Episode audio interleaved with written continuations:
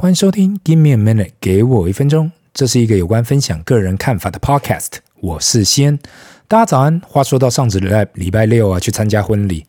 如我上个礼拜有提到的，到我这年纪还会去参加婚礼，通常不是厂商，不然就是晚辈。很少有过去一起打球的人现在要结婚。当然，我也是给予满满的祝福，只是有点微妙而已。如果新人有听到这集的话，祝你们白头偕老，永浴爱河。这就代表着，不管你是哪个年纪的人，不要以为你会找不到你的另外一半。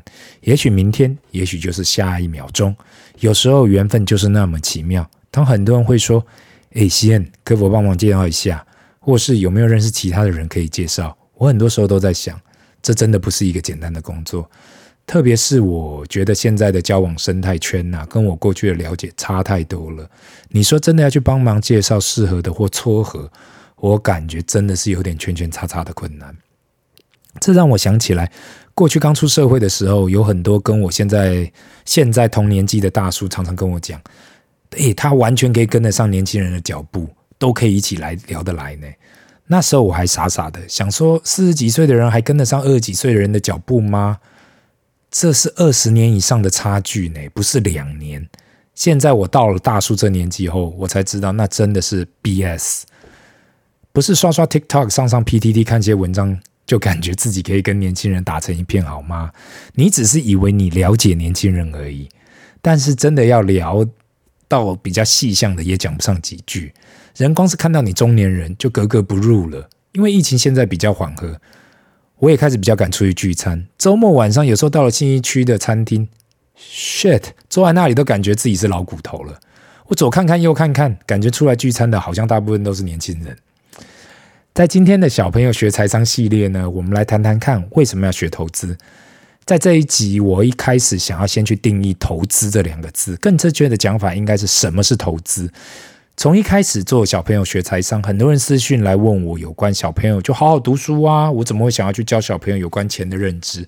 为什么要有钱跟记账这方面的道理？另外，很多人也问我。小朋友听得懂我在讲什么吗？因为很多时候钱这东西很抽象，如果手上没有钱可以去支配，其实是很难去了解的。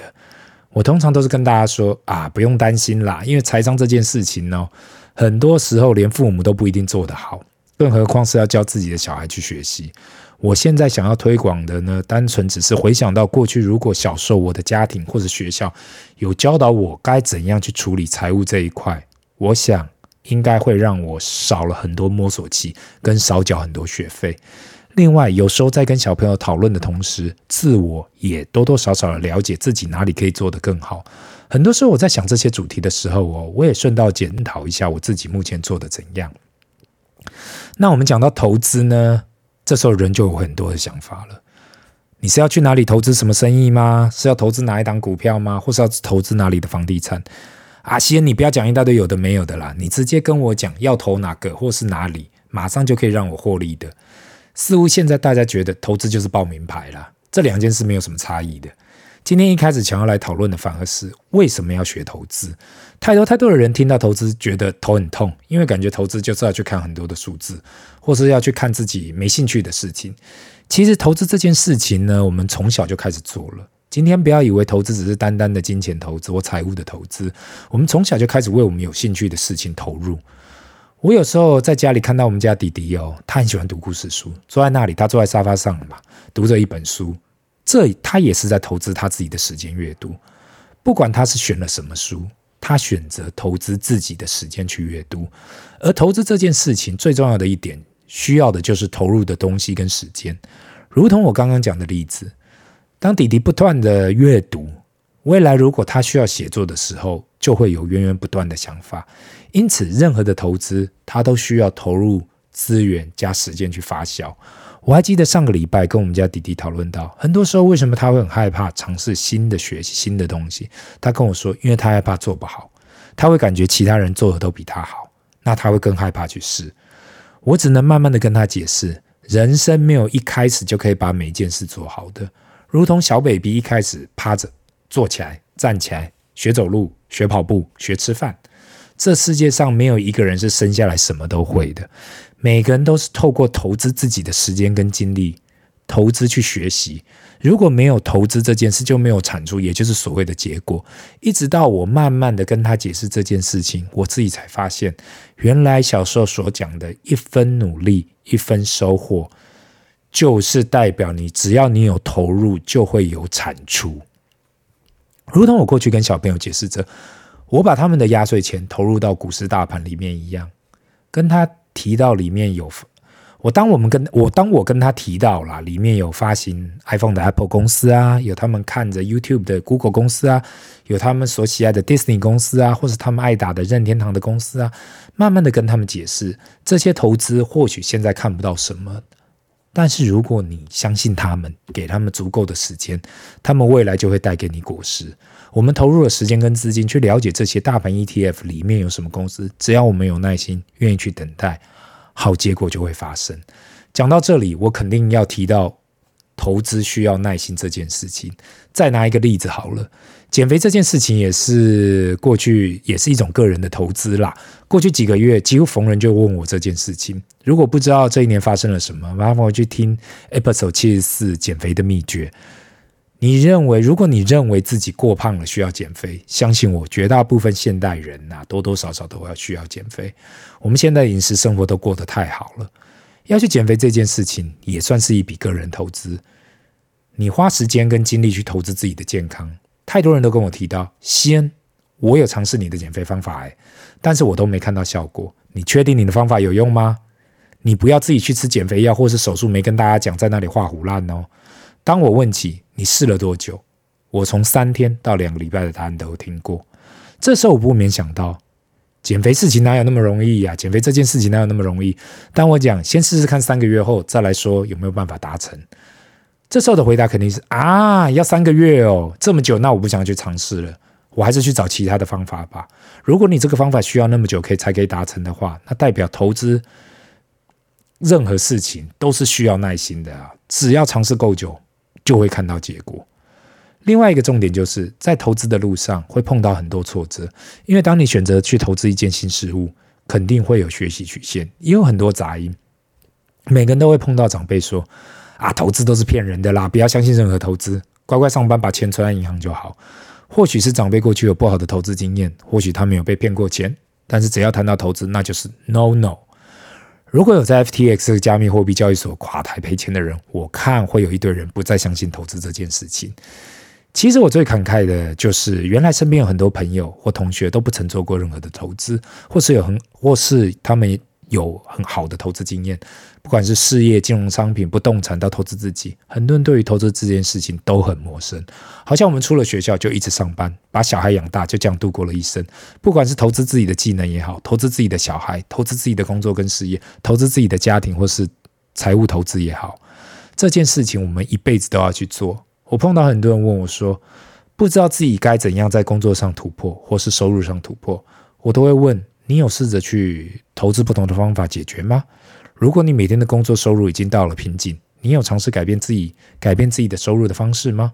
很多时候，我们愿意把我们不愿意把自己的时间跟金钱投资出去，但是没有投资就没有产出，就没有收获，这是一个很残酷的事实。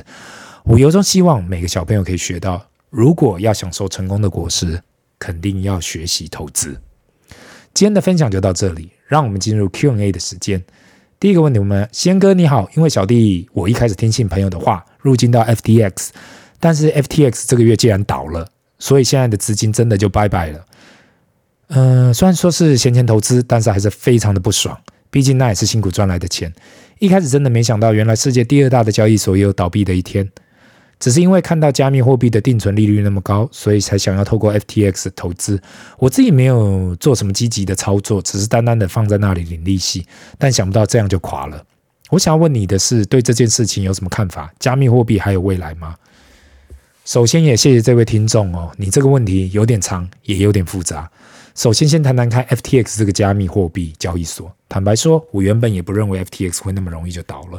因为我也跟大家先在这里报告一下，我自己开的第一个账户就在 FTX。